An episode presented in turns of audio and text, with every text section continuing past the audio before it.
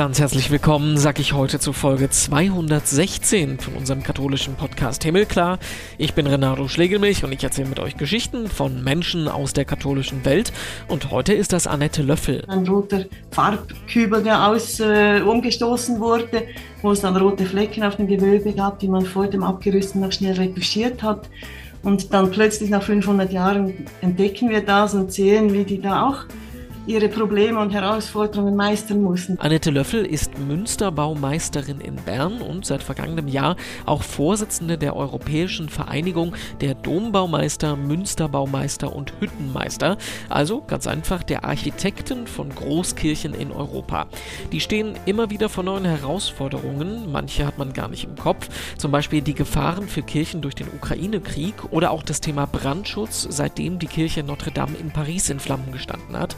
Oder auch schlicht und einfach, was macht man, wenn eine alte Kirche neue Toiletten braucht? Es gibt Toilettenanlagen seit einigen Jahrzehnten. Das war so eine Aufgabe, wo äh, bringt man die unter, wo macht man das am besten? Gab es dann auch schöne Schlagzeilen in, äh, in den Zeitungen, mhm. Toilettenprobleme in Berner Münster und so weiter.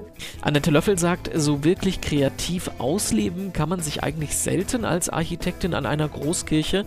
Dafür gibt es aber andere Glücksmomente, zum Beispiel, dass man sich in einer großen Tradition sieht, die teilweise bis ins Mittelalter zurückgeht. Annette Löffel ist Münsterbaumeisterin und unsere Gesprächspartnerin diese Woche im Himmelklar-Podcast. Viel Spaß! Schönen guten Tag, Herr Schlegelmilch. Fangen wir mal ein wenig ungewöhnlich an. Beschreiben Sie mir doch mal bitte Ihren Arbeitsplatz. Ich äh, arbeite mit der Berner Münsterbauhütte am Berner Münster. Wir haben ein großes Gerüst im Moment im Mittelschiffgewölbe. Äh, wir restaurieren da die äh, Deckenmalereien, das Gewölbe an sich. Wir haben auch Gerüste im Außenbereich, äh, an der Westfront im äh, Westportal Süd. Da ist es im Moment viel zu heiß zum Arbeiten, mhm. äh, aus verständlichen Gründen. Im Moment sitze ich aber im Büro, das auch nicht so kühl ist, in der Berner Matte an der Aare. Sie ähm, machen das seit 20 Jahren schon, also nicht als ähm, Baumeisterin, aber Sie arbeiten mit dem Berner Münster seit 20 Jahren schon zusammen. Das äh, laut Wikipedia, ich kenne mich ehrlich gesagt in Bern nicht wirklich aus, aber laut Wikipedia die größte und bedeutendste äh, spätmittelalterliche Kirche in der Schweiz ist. Ähm, was, was ist das für eine Kirche? Beschreiben Sie uns die mal. Das Berner Münster äh, wurde 1421, äh, da wurde der Bau gestartet mit der Grundsteinlegung. Die erste Etappe bis zum Turm wurde bis 1574 äh, fertiggestellt. Dann hat man aus äh, statischen Gründen und aus finanziellen Gründen den Bau unterbrochen, wie so vielerorts in Europa, und hat dann im 19. Jahrhundert das äh, Turmachteck und äh, den Turmhelm erbaut. Mhm. Es ist wie in der Tat die höchste und größte gotische Kirche, spätgotische Kirche in der Schweiz. Es ist eine der wenigen Kirchen, die eine Münsterbauhütte auch äh, angegliedert hat. Es gibt auch Basel noch, da gibt es eine Münsterbauhütte. Äh, die Münsterbauhütte wurde ins Leben gerufen 1889 äh, und zwar für die Turmaufstockung, die dann bis 1893 äh, vonstatten ging. Danach hat die Münsterbauhütte die Renovationsarbeiten aufgenommen und arbeitet heute sehr stark in der Steinkonservierung, Steinrestaurierung. Das sind jetzt soweit die Fakten. Ähm, wie sieht es denn mit Ihnen persönlich aus? Ich habe gesagt, seit 20 Jahren arbeiten Sie da. Was, was bedeutet Ihnen das Gebäude? Da kennen Sie wahrscheinlich äh, jede Ecke wie Ihre Westentasche, ne? Das ist so. Ich habe begonnen als Praktikantin bei Hermann Heberle. Er war der Münsterarchitekt äh, 19, ab 1998. Ich durfte den ganzen Paradigmenwechsel in der Bauhütte, vielleicht kommen wir darauf noch zu sprechen, mitbegleiten, als Praktikantin mitmachen, vor Ort auch. Ich durfte mitarbeiten. Ich habe viele Protokolle geschrieben, äh, vieles gesehen, vieles gelernt und durfte so in die Aufgabe reinwachsen. Ich habe das ganze Mandat übernommen 2019, äh, Anfang 2019. Hermann Heberli arbeitet noch als mein Stellvertreter mit. Das ist ebenfalls ein Glücksfall. Ich kann von der Erfahrung von Hermann Heberli profitieren. Ähm, das, äh, ich leite ein eigenes Architekturbüro. Das Berner Münster ist ein Mandat der Berner Münster Stiftung. Es mhm. ist ein Auftrag, den ich bearbeite, der größte und wichtigste natürlich. Und ich betrachte es schon als meine Lebensaufgabe in einem Sinne. Ich bin nicht so Fan von äh, Lebensstelle oder äh, dass man immer dasselbe macht. Ich werde immer gefragt, wieso arbeiten Sie immer noch an dieser Kirche? Seit 20 Jahren wird das nicht langweilig. Mhm. Nein, es sind sehr viele Entwicklungen auch vonstatten gegangen. Wir äh, sind sehr innovativ auch unterwegs, sind viele Zusammenarbeiten mit meinen Kollegen, Kolleginnen in Europa am Laufen. Und es ist jeden Tag hochspannend. Wir entdecken immer wieder Neues. Es ist noch keinen einzigen Tag langweilig geworden. Sie sind von Hause aus ähm, Architektin, das haben Sie gesagt. Inwiefern unterscheidet sich denn die architektonische Arbeit, die man an so einem ähm, jahrhundertealten Gebäude leistet, von dem, wenn man meinetwegen ein Haus baut oder, oder, oder, oder ein Haus instand hält? Das ist ja eigentlich eine vollkommen andere Aufgabe, oder? Es ist eine komplett äh, spezielle Aufgabe. Es ist nicht eine Architekturaufgabe im eigentlichen Sinne. Mhm, das genau. Münster ist ja gebaut seit Jahrhunderten. Es geht wirklich um äh, Unterhalt, um Baupflege. Es geht auch um die Geschäftsführung der Münsterbauhütte. Das sind zehn Festangestellte, die sind bei der Berner Münster Stiftung angestellt. Steinmetzen, Steinrestauratorinnen, Steinrestauratoren, Bildhauer. Wir haben ein eigenes Labor, das wissenschaftliche Untersuchungen äh, vornimmt, äh, angegliedert an die Bauhütte. Es ist ein sehr breit gefächerter Aufgabenbereich. Und ich würde sagen, es unterscheidet sich vor allem von Neubauten äh, in dem Sinne, dass man ein bisschen bescheidener auch auftreten muss mhm. als Architektin, Architekt. Das Münster ist gebaut, es gibt keine großen Vernissagen zu feiern, man kann nicht äh, brillieren mit großen Neubauten, großen, schönen äh, Publikationen zu äh, Ideen, Konzepten, Architekturkonzepten. Äh, das, die Befriedigung findet auf ganz anderer Ebene statt. Zum Beispiel? Zum Beispiel, indem man ein äh, Glied in einer langen Kette von Baumeisterinnen, Baumeistern ist, äh, dass man einen kleinen Teil dazu beitragen darf. Das äh, Münster betrachte ich oder die Aufgabe betrachte ich als Leihgabe quasi, als, ja, als kleiner, kleine Zeitspanne, in der ich mich um das Berner Münster kümmern darf mit meinem Team von Steinmessen, Steinrestauratorinnen. Ich denke, es ist auch immer wieder sehr schön, Neues zu lernen über die Fähigkeiten, die die Leute hatten im Mittelalter schon, auch über die Baupflege, die über die Jahrhunderte stattgefunden hat. Ich lerne auch sehr viel für Neubauten. In unserem Architekturbüro bauen wir auch zu einem kleinen Teil neu. Wir äh, erstellen auch kleine Anbauten. Wir sanieren auch andere Gebäude. Da lernt man immer sehr viel und jeden Tag aufs Neue. Mm, ich habe ein Interview von Ihnen gefunden, wo Sie gesagt haben, das ist ganz interessant, weil man teilweise mitkriegt, was die Kollegen im Mittelalter, wo die welche roten Farbspritzer aus Versehen hingepackt haben oder so. Ne? Ja, selbstverständlich. Also auf der mittelalterlichen Baustelle lief auch nicht alles so reibungslos mhm. ab, wie man das manchmal äh, sich denkt. Man hatte auch einen großen Stress auf diesen Baustellen, das äh, sehen wir auch immer wieder. Die hatten nicht endlos Zeit und konnten sich alle Zeit der Welt nehmen. Das ist wie heute auch. Die Finanzierung musste gesichert werden, die Gerüste mussten rückgebaut werden, möglichst vor Weihnachten oder vor den großen kirchlichen Feiertagen. Man sieht dann auch, dass denen zum Teil auch Unfälle passiert sind auf der Baustelle, wie zum Beispiel eben ein roter Farbkübel, der aus, äh, umgestoßen wurde, wo es dann rote Flecken auf dem Gewölbe gab, die man vor dem Abgerüsten noch schnell retuschiert hat. Und dann plötzlich nach 500 Jahren entdecken wir das und sehen, wie die da auch ihre Probleme und Herausforderungen meistern mussten. Das finde ich dann immer wunderschön. Mhm. Äh, Sie haben gesagt, Sie betrachten sich als ein kleines Glied in der langen Kette und äh, man muss bescheidener rangehen. Trotzdem finde ich die Frage relativ interessant, wie viel, ähm, ich nenne das mal künstlerische Freiheit Sie haben. Weil man könnte ja einerseits sagen, Ihre Aufgabe besteht darin, äh, die Kirche für die Zukunft so zu erhalten, wie sie gewesen ist, wie sie ähm, vermutet äh, früher gewesen ist. Wir wissen ja nicht ganz genau, was im Mittelalter war. Ähm, aber es gibt ja auch immer wieder, zum Beispiel hier bei uns am Kölner Dom, äh, Neuinstallationen. Wir haben das Richterfenster, ich glaube 2008 oder 2009 bekommen. Wir haben einen kleinen Papst Franziskus als Figur irgendwo an der Fassade hängen. Also da finde ich die Abwägung ganz interessant. Was kann man machen, ähm, wie weit kann man gehen äh, und wo sollte man lieber die Kirche erhalten, wie sie ist? Also wir erhalten primär im Außenbereich, versuchen wir die Kirche so zu erhalten, wie sie ist, was wir vorfinden, äh, den Bestand zu halten. Ich spreche bewusst nicht vom Original, weil der Bestand äh, hm. setzt sich aus verschiedenen Bauteilen aus verschiedensten Jahrhunderten zusammen am Berner Münster. Wir haben das auch mal erfasst auf Übersichten. Da gibt es sehr wenige Teile, die noch aus dem Mittelalter stammen, wirklich. Zu denen schauen wir ganz besonders gut. Im Innenbereich ist es so, dass es manchmal äh, Nutzungsänderungen gibt. Man äh, spricht dann mit den äh, beteiligten Personen. Es gibt zum Beispiel Stauraumthematiken. Es gibt äh, ganz profane Dinge wie Toilettenanlagen, die dann fehlen in einem Berner Münster. Es gibt vielleicht eine neue Bestuhlung. Das sind richtig Spaß machen, auch wenn man das äh, mitentwickeln darf. Es ist auch immer so, dass sehr viele Leute beteiligt sind. Wir sprechen immer davon, dass das Münster ein Dorf ist. Da sprechen ganz viele verschiedene Menschen mit. Das macht die Aufgabe dann auch besonders spannend. Was den Sandstein und den Bestand, auch die Glasfenster anbelangt, da versuchen wir in Bern speziell auch äh, sehr konservatorisch vorzugehen und den Bestand so zu pflegen, wie er ist. Jetzt bin ich ein bisschen aufgehorcht bei der ähm, Information, dass keine Toiletten drin sind. Was, was haben Sie da für eine Lösung gefunden? Was machen Sie da? Es gibt Toilettenanlagen seit einigen Jahrzehnten. Das war so eine Aufgabe, wo äh, bringt man die unter, wo macht man das am besten? Gab es dann auch schöne Schlagzeilen in, äh, in den Zeitungen, mhm. Toilettenprobleme in Berner Münster und so weiter.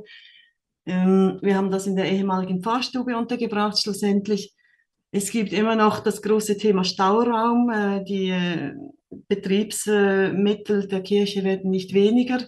Die müssen irgendwo gestaut werden. Es braucht dann auch immer wieder für spezielle Nutzung oder mehrere Nutzungen. Das Münster wird diverser in den Nutzungen auch. Es wird nicht rein als kirchlicher Raum genutzt. Es gibt Konzerte, es gibt Theater, es gibt äh, irgendwelche Kunstinstallationen. Das Ganze muss bestaut werden da sind wir noch dran, nach Lösungen zu suchen. Wir können ja nicht einfach ein großes UG unter das Berner Münster bauen. In Köln haben sie das teilweise gemacht. Mhm. War ich auch ein bisschen neidisch mit äh, ihrem Untergeschoss und dem Lift, der da runterfährt. Das ist in Bern schon rein aus finanziellen Gründen und auch aufgrund der baulichen Situation nicht machbar. Jetzt sind Sie nicht bloß äh, Münsterbaumeisterin in Bern, sondern Sie sind seit vergangenem Jahr auch Vorsitzende des Europäischen Vereins der Dombaumeister, Münsterbaumeister und Hüttenmeister. Da stellt sich ja als nächstes schon die Frage, ähm, wie ist das eigentlich alles, die, die, die Unterschiede zu definieren? Weil wir haben ja zigtausend verschiedene Begriffe für Kirchen. Wir, wir kennen Döme, wir kennen Münster, wir kennen Kathedralen. Äh, können Sie uns das so ein bisschen auffächern? Was ist was? Das ist eine ewige Frage, die ich auch nicht im Detail beantworten kann. Wir streiten uns schon in Bern immer ständig darüber, ob das ein Münster oder eine Kathedrale sei. Mhm. Mir wurde gesagt, es hat mit dem Bischofssitz zu tun. Also eine Kathedrale hatte ursprünglich einen Bischofssitz, ein Münster nicht. In Bern ist es nicht so klar, ob es mal einen Bischof gab oder ob der äh, in Fribourg vielleicht stationiert war. Es gibt äh, das Thema Dom, da bin ich jetzt überfragt, was da der Unterschied zur Kathedrale und zum Münster ist, muss ich ehrlich sagen. Mhm. Wir kümmern uns ja alle einfach um die Großkirchen in Europa. Wir nennen das dann so, das ist der gemeinsame Nenner. Das heißt aber, es gibt jetzt auch, ähm, wenn Sie in Ihrem Verein mit Dombaumeistern, Hüttenmeistern, Münzerbaumeistern zu tun haben, gibt es keinen Unterschied zwischen diesen Aufgaben, sondern der Unterschied sind einfach bloß die unterschiedlichen Bezeichnungen der Kirchen, um die sich gekümmert wird. Ja, genau. Also die Aufgaben sind äh, im Prinzip überall gleich. Mhm. Die Herausforderungen sind, sind, auch sehr ähnlich. Wir haben verschiedene Sandsteine, verschiedene Steine generell, aus denen unsere Münster, Dome, Kathedralen gebaut sind. Aber die Herausforderungen und die alltäglichen äh, Probleme beim Unterhalt, das sind eigentlich überall ein bisschen die gleichen. Mhm. Ähm, Sie sind seit letztem Jahr Vorsitzende vom Verein. Ähm, warum braucht es denn überhaupt äh, so einen Verein? Weil es ist ja jetzt nicht unbedingt eine, ein Massenjob. Also wie viel wird es davon in Europa geben? Zehn Leute, die diesen Job haben? Ja, es sind schon über 100, okay, die sich da gut. jedes Jahr treffen. Das schon. Es ist aber ein kleiner Kreis und äh, Spezialistinnen, Spezialisten, das ist richtig. Und ich finde es sehr wichtig, dass man sich eben austauscht und nicht jeder sein eigenes Ding macht, jeder sein eigenes Rad neu erfindet. Es war ja auch schon im Mittelalter so, dass man sich ausgetauscht hat. Man hat die Baumeister ausgetauscht, die sind auf, Wanderschaft gegangen. Es gibt viele Parallelen zwischen den einzelnen Gebäuden, auch architektonisch, weil da dieselben Leute auch beteiligt waren. Es ist ganz wichtig, dass man sich äh, auch zu den aktuellen Themen austauscht, wie zum Beispiel jetzt äh, Ukraine-Krieg war so ein Thema, wie geht genau. man damit um? Äh, es gibt andere Aktualitäten, also Klimawandel zum Beispiel, auch Normen, die dann immer wieder ändern oder strenger gehandhabt werden. Das sind Themen, die man innerhalb des Vereins dann sehr gut diskutieren und besprechen kann. Und es hilft ja auch, wenn man sieht, es gibt da äh, Leute, die ähnlich unterwegs sind, ähnlich denken auch und äh, mit ähnlichen Herausforderungen konfrontiert sind. Mm, wer sich mit dem Thema nicht befasst, wird sich vielleicht fragen, was interessiert Sie denn als Dombaumeisterin, Hüt äh, Hüttenbaumeisterin, äh, Münsterbaumeisterin etc. Äh, der Ukraine-Krieg? Aber das ist ja tatsächlich wirklich ein großes Thema, weil da ja auch Kulturgüter, Kulturschätze und eben halt auch kirchliche Bauten in Gefahr gebracht werden. Ne? Ja, genau. Also da geht es vor allem darum, wie äh, stellt man die Dokumentation sicher. Da hat sich der Verein darum gekümmert, dass wie die Wiener Kollegen speziell haben sich darum getan, dass man da auch äh, Bauaufnahmen äh, machen kann, mit Laserscanning zum Beispiel. Der Verein hat sich auch finanziell daran beteiligt. Es geht vor allem auch um äh, psychologische Unterstützung unserer Kolleginnen und Kollegen in der mhm. Ukraine. Es geht darum, dass man sich austauscht über die äh, speziellen Herausforderungen, die in der Ukraine gerade äh, stattfinden. Also die Leute an der Kiew, an der Kathedrale in Kiew zum Beispiel, die kümmern sich jeden Tag um die Restaurierung, um das Monitoring, um den Erhalt ihrer Kirche, wissen aber nie, ob diese Kirche am nächsten Tag noch genauso aussieht, wie sie heute aussieht. Mhm. Das lässt uns alle nicht kalt, das ist ganz klar.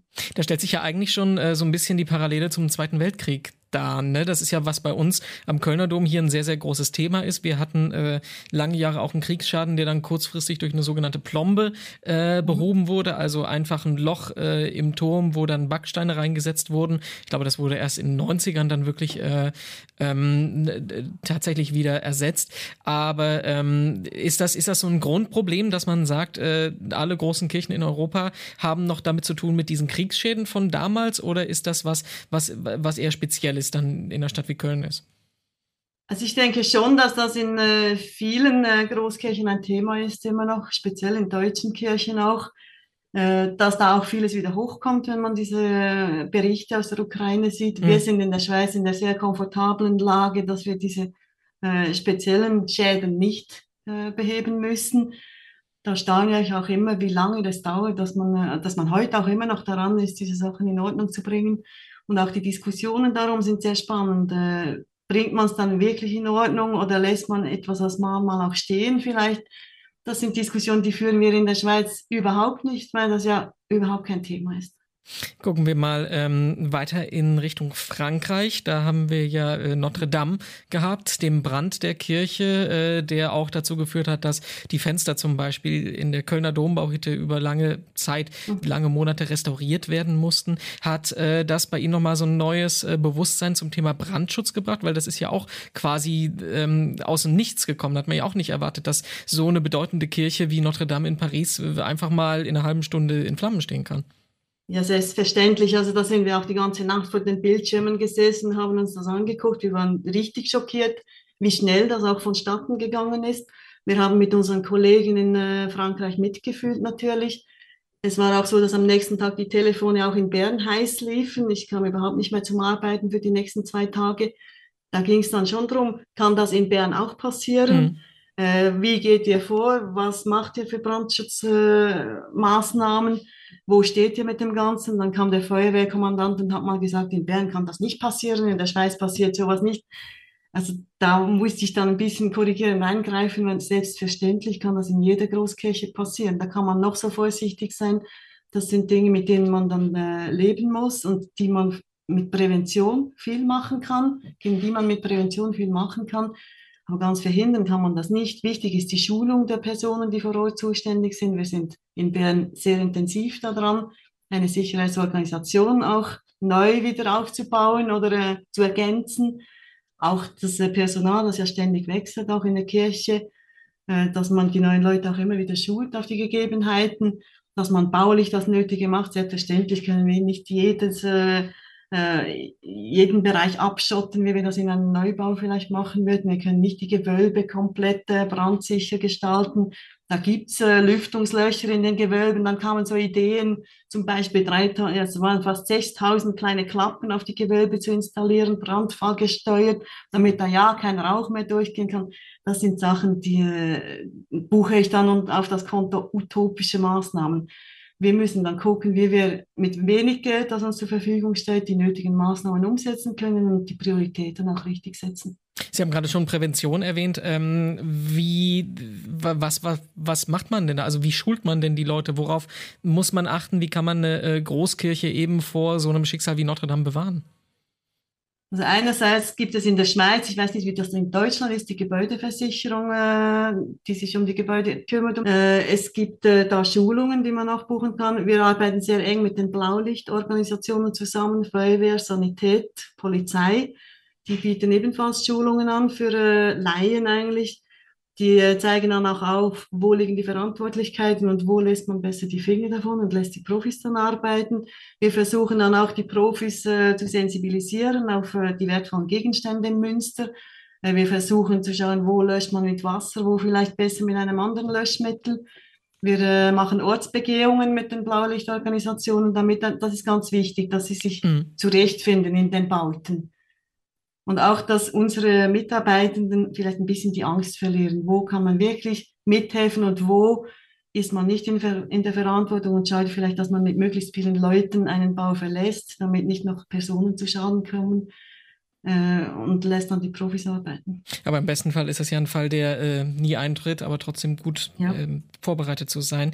Äh, wenn ich gerade Frankreich schon erwähnt habe, da gibt's ähm, auch die Meldung, dass ähm, es über 300 Mal im Jahr, also quasi Schnitt, äh, etwas oder fast jeden Tag es zu Vandalismus an Kirchen kommt. Ähm, Brandstiftung hatten wir auch in, ich glaube in Thüringen war es äh, vor ein paar Tagen den Fall, dass jemand versucht hat oder eine Kirche in Brand gestiftet hat. Ist das äh, auch was, womit Sie sich auseinandersetzen müssen? Also mutwillige Schädigungen von Kirchenbauten? Ja, leider kommt das auch immer wieder vor. Also wir hatten letztens gerade einen Farbanschlag im Chorinnenbereich, im Altarraum, mhm. auf frisch restaurierten Oberflächen hat jemand äh, Farbe äh, hingeschmiert. Wir haben auch immer wieder Sprayereien im Außenbereich. Äh, fast äh, ja, jährlich ein paar Mal haben wir Sprayereien. Das hat ein bisschen aufgehört, seit wir die immer gleich überstreichen. Das ist dann nicht mehr so lustig, oder wenn am nächsten Tag das äh, Tag schon fehlt. Wir äh, haben auch Vandalismus im äh, Sinne von äh, Brandbomben, in, nicht ins Münster, aber in Kirchen auf dem Stadtgebiet geworfen wurden, wo dann Altäre gebrannt haben oder auch die Kirchen komplett verrußt sind das ist leider eine Realität, mit der wir schon seit einigen Jahrzehnten auch zu kämpfen haben. Aber haben Sie den Eindruck, das nimmt zu oder ist das einfach ein Dauerphänomen? Ich denke, das ist einfach ein Dauerthema und ich habe in Bern zumindest nicht den Eindruck, dass das zunimmt. Frau Löffel, jetzt äh, haben wir darüber gesprochen, seit 20 Jahren arbeiten Sie am Berner Münster. Seit 2019 sind Sie äh, Münsterbaumeisterin. Äh, gehen wir mal davon aus, dass Sie das äh, vielleicht noch 20 Jahre oder eine äh, große Zeit noch machen. Was ist so, gibt es so ein Projekt, wo Sie sagen, das will ich in meiner Dienstzeit unbedingt noch hinkriegen? Ähm, irgendwie so einen, einen, einen Wunsch, was Sie mit Ihrer Kirche noch machen wollen? Ich möchte gerne den Nachholbedarf von äh, Unterhalt noch äh, weiter aufholen. Es gibt ja sehr viele Bereiche, die seit 100 Jahren zum Beispiel noch nie äh, restauriert wurden. Da geht es vor allem im Innenbereich um Gewölbe in den Seitenschiffen. Das letzte Großprojekt, das jetzt im Moment am Laufen ist, das Mittelschiffgewölbe, das wird uns noch einige Jahre beschäftigen. Es äh, gibt dann kleinere Baustellen. Ich möchte auch die Bauhütte äh, ins moderne Zeitalter überführen. Also es wird dann weniger äh, Arbeiten am Münster geben. Es wird äh, kleinere Arbeiten am Münster geben. Es wird sich mehr um Bauservice handeln. Es wird sich um Baupflegemaßnahmen, kleinere Gerüste, die dann immer wieder wechseln am Berner Münster handeln. Äh, da gibt es Monitoringpläne zu erarbeiten. Es gibt das ganze Kontrollsystem aufzubauen. Es geht auch darum, das Know-how in der Berner Münsterbauhütte zu pflegen und zu erhalten, zu erweitern auch. Äh, hierfür äh, wird die Bauhütte auch andere äh, Bauten betreuen. Wir sind in Bern ganz stark dran, die Bauhütte auch für andere Stadtkirchen einzusetzen und auch für andere historische Bauten, damit wir einfach nicht plötzlich vor der Situation stehen, dass wir noch mit zwei Leuten weiterarbeiten dürfen, weil keine Arbeit mehr vorhanden ist da ist es dann kritisch, das Know-how zu halten. Das ist eine der großen Herausforderungen und da werde ich mich sehr stark einsetzen in den nächsten Jahren. Bei uns am Kölner Dom gibt es ein Sprichwort, wenn irgendwann der Dom fertig gebaut ist, wenn nichts mehr ähm, restauriert werden muss, wenn irgendwann keine Gerüste mehr hängen, äh, dann geht die Welt unter. Äh, ist, ist das bei Ihnen auch so? Also äh, die Arbeit wird die nächsten Jahrzehnte, Jahrhunderte wahrscheinlich nicht aufhören. Also ich sage es ein bisschen in anderen Worten, aber ziemlich ähnlich, jeweils wenn ich gefragt werde, ja, gibt es dann keine Gerüste mehr am Berner Münster. Da sage ich jeweils, wenn es keine Gerüste mehr gibt am Berner Münster, dann wird nicht mehr zu der Kirche geschaut und dann sind die Zeiten sicher nicht mehr die besten. Das war unser Interview mit Annette Löffel. Ganz herzlichen Dank dafür. Mehr dazu zum Nachlesen gibt es in den zugehörigen Artikeln auf katholisch.de und auf domradio.de. Und noch mehr von uns gibt es dann in der kommenden Woche. Katharina Geiger ist dann wieder am Mikrofon. Ich bin Renato Schlegelmilch, sage danke fürs Zuhören und bis bald. Thank you.